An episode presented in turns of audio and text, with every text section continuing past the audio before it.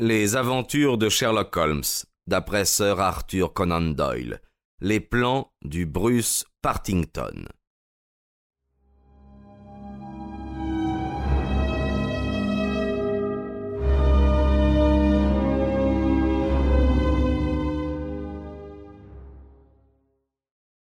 Pourquoi ne résous-tu pas toi-même le problème, Mycroft?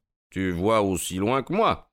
C'est possible, Sherlock, mais il faut avant tout réunir des éléments de détail. Donne-moi ces détails, et d'un fauteuil je te ferai une excellente synthèse digne d'un expert criminel. Mais courir ici et là, interroger contradictoirement des poseurs de voix, me coucher par terre avec une loupe collée à l'œil, non, non, c'est pas mon métier.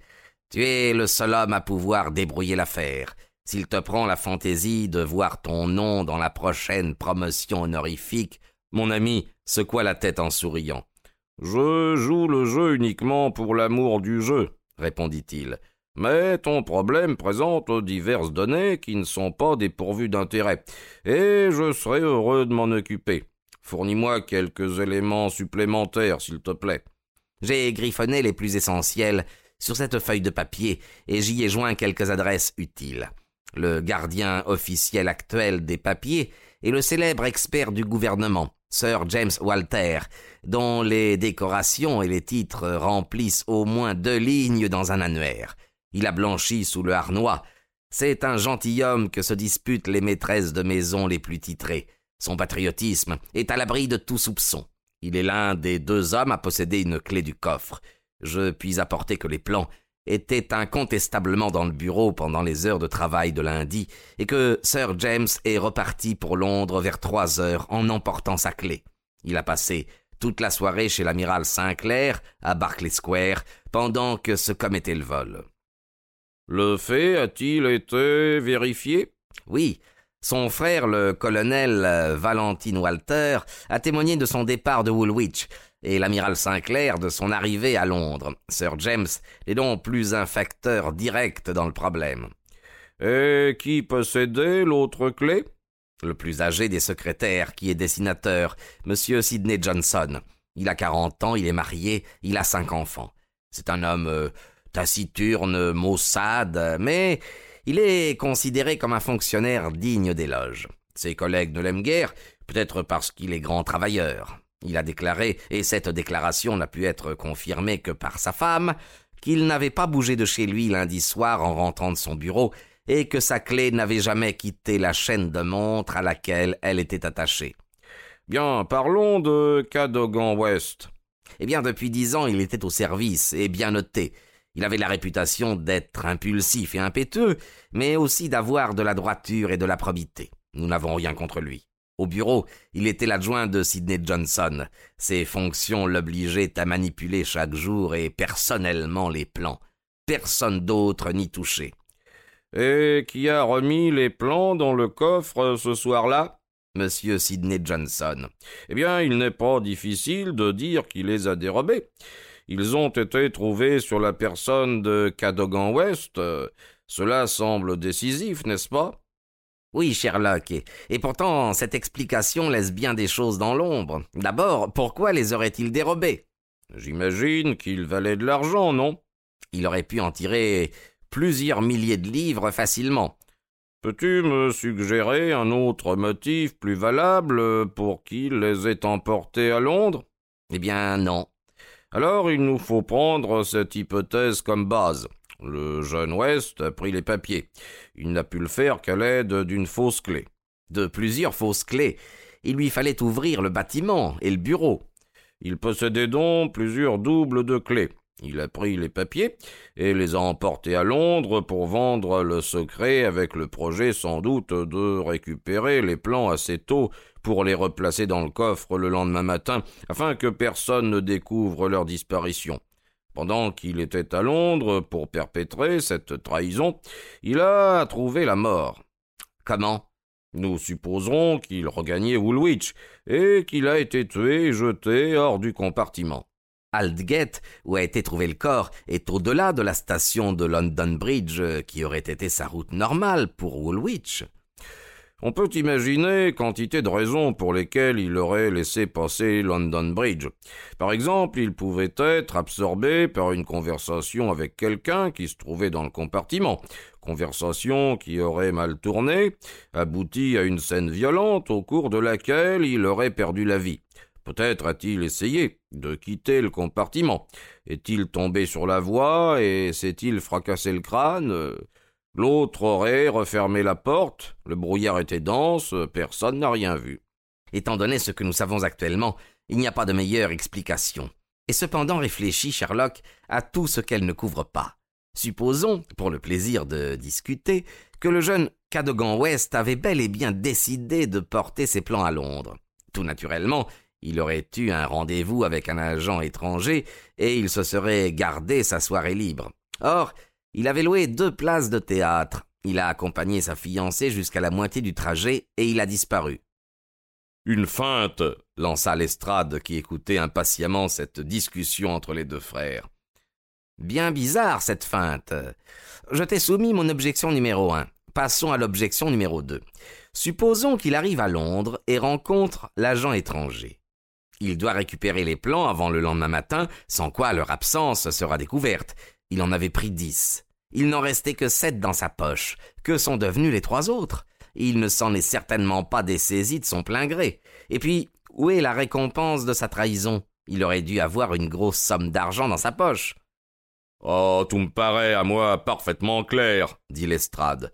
Je n'ai aucun doute sur le déroulement des événements. Il a pris les plans pour les vendre. Il a vu l'agent, ils n'ont pu se mettre d'accord sur le prix, il est reparti, mais l'agent étranger l'a accompagné. Dans le métro, l'agent l'a assassiné, s'est emparé des papiers les plus importants et a jeté le corps hors du compartiment. Voilà qui rendrait compte de tout, si je ne m'abuse.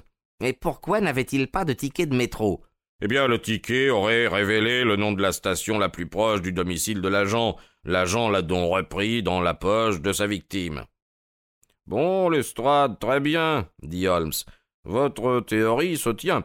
Mais si elle est vraie, alors l'affaire est close, le traître est mort, et les plans du sous-marin Bruce Partington sont déjà probablement de l'autre côté de la Manche. Que nous reste-t-il à faire? Agir, Sherlock, agir s'écria Mycroft en se levant d'un bond. Tous mes instincts s'opposent à cette explication. Sers-toi de tes qualités, va sur les lieux du crime, interroge les gens qui ont quelque chose à dire, remue-toi. Dans toute ta carrière, tu n'as jamais eu de meilleure occasion de servir ton pays. Bien, fit Holmes en haussant les épaules. Venez, Watson, et vous, Lestrade, nous ferez-vous l'honneur de nous accompagner pendant une heure ou deux? Nous commencerons par visiter la station d'Aldgate. Au revoir, Mycroft. Je te ferai parvenir un rapport avant ce soir, mais je te préviens, ne compte pas trop sur du nouveau. Une heure plus tard, Holmes, Lestrade et moi, nous nous tenions sur la voie du métro, à l'endroit où il sort du tunnel juste à l'entrée de la station d'Aldgate. Un vieux monsieur courtois et rougeau représentait la compagnie. Voilà la place où était étendu le corps du jeune homme, nous dit-il. Il n'a pas pu tomber de là-haut, hein, puisque les murs sont pleins. Il n'a pas pu tomber que d'une rame, et cette rame, pour autant que nous avons pu l'identifier, a dû passer euh, lundi vers minuit. Les compartiments ont-ils été examinés, et y a-t-on relevé des traces de lutte? Aucune trace de lutte, ah non, hein, et son billet a même pas été retrouvé. On n'a pas constaté qu'une porte était restée ouverte Ah non, monsieur Nous avons enregistré ce matin un nouveau témoignage, dit Lestrade. Un passager qui était à bord d'une rame de métro, passant par Algate vers 11h40 euh, lundi soir, déclare avoir entendu le bruit mat d'une chute lourde, comme celle d'un corps tombant sur la voie, juste avant que la rame n'atteigne la station. Mais il y avait un épais brouillard et il n'a rien vu. Sur le moment, il n'avait aucune déposition. Eh bien, euh, qu'avez-vous, monsieur Holmes? Mon ami regardait avec une intensité visible les rails du train qui dessinaient une courbe à la sortie du tunnel. Aldgate est un embranchement, et il y avait un système d'aiguillage. C'est sur cet aiguillage que son regard inquisiteur était fixé. Je vis sur son visage aigu et sensible cette crispation de la bouche, ce frémissement des narines, ce plissement du front que je connaissais bien. L'aiguillage, murmura-t-il. L'aiguillage. Eh bien, que voulez-vous dire? Je suppose qu'il n'y a pas beaucoup d'aiguillage sur une ligne comme celle-ci. Ah non, non, il y en a, y en a que très peu, hein. Et un virage aussi. Un aiguillage et un virage. Mon Dieu, si c'était aussi simple que cela. Que quoi, monsieur Holmes? Avez-vous un indice? Une idée, pas plus. Mais l'affaire devient tout à fait intéressante. Unique, absolument unique. Au fait, pourquoi pas? Je ne vois pas de traces de sang sur la voie. Et il n'y en avait presque pas. Mais je croyais qu'il s'agissait d'une blessure considérable. L'os avait été fracassé, mais la blessure externe n'était pas considérable. Tout de même, je me serais attendu à des traces de sang. Me serait-il possible d'inspecter la rame à bord de laquelle le passager a entendu le bruit mat d'une chute dans le brouillard? Je crains que non, monsieur Holmes. La rame a été défaite et ses voitures réparties sur d'autres trains. Je puis vous donner l'assurance, monsieur Holmes, intervint Lestrade, que chaque voiture a été soigneusement examinée. J'y ai veillé personnellement. Mon ami avait une grande faiblesse. Il supportait malaisément des intelligences moins vives que la sienne. Sans doute ont-elles été convenablement examinées, répondit-il en se détournant. D'ailleurs, ce n'étaient pas les compartiments que je désirais regarder. Watson, nous n'avons plus rien à faire ici. Nous avons fini de vous importuner, monsieur Lestrade. Je crois que notre enquête doit se poursuivre à Woolwich. À London Bridge, Holmes rédigea un télégramme pour son frère. Il me le tendit avant de l'expédier. Il était ainsi conçu. Une lueur dans les ténèbres, mais elle peut s'éteindre. En attendant, et l'obligeance de me faire porter par un messager à Baker Street une liste complète de tous les espions étrangers et agents internationaux connus en Angleterre, avec leurs adresses complètes. Sherlock. Une fois installé dans le train de Woolwich, il me dit Précaution qui devrait nous être utile, Watson. Quoi qu'il advienne, nous devons être reconnaissants à mon frère Mycroft de nous avoir mêlés à une affaire qui promet d'être passionnante. Son visage aigu avait conservé cette expression d'énergie intense où je lisais qu'un élément neuf était intervenu pour stimuler son intelligence. Regardez un chien courant dans un chenil. Il a les oreilles basses et la queue tombante. Regardez le même chien qui, muscles tendus et yeux luisants, court sur une piste bien chaude. Vous aurez une idée du changement qui s'était opéré sur Holmes depuis ce matin. Il y a de la matière, il y a un champ d'action, me dit-il. J'ai été vraiment stupide de n'avoir pas entrevu tout de suite les possibilités de l'affaire. Jusqu'ici, moi, je n'entrevois rien. Remarquez que je n'entrevois pas tout, mais je suis sur une piste qui peut mener loin. L'homme a été tué ailleurs, et son cadavre était sur le toit d'un compartiment. Sur le toit Peu banal, n'est-ce pas? Mais écoutez-moi bien. Est-ce par coïncidence que le corps a été découvert à l'endroit même où la rame tressaute et penche légèrement parce qu'elle vire sur l'aiguillage? N'est-ce pas l'endroit où le plus vraisemblablement doit tomber un objet quelconque placé sur le toit?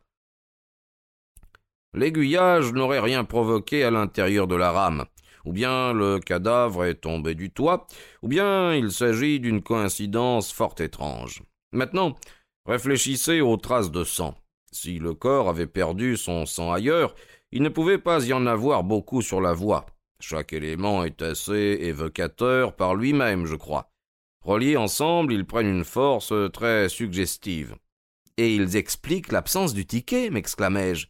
Ben oui, nous ne pouvions pas expliquer l'absence du ticket, la voilà expliquée. Tout cadre, Watson. Mais en admettant qu'il en eût été ainsi, nous sommes toujours aussi loin d'élucider le mystère de sa mort. Votre explication ne simplifie pas les choses, elle les rend plus bizarres. Peut-être, euh, répondit pensivement Holmes.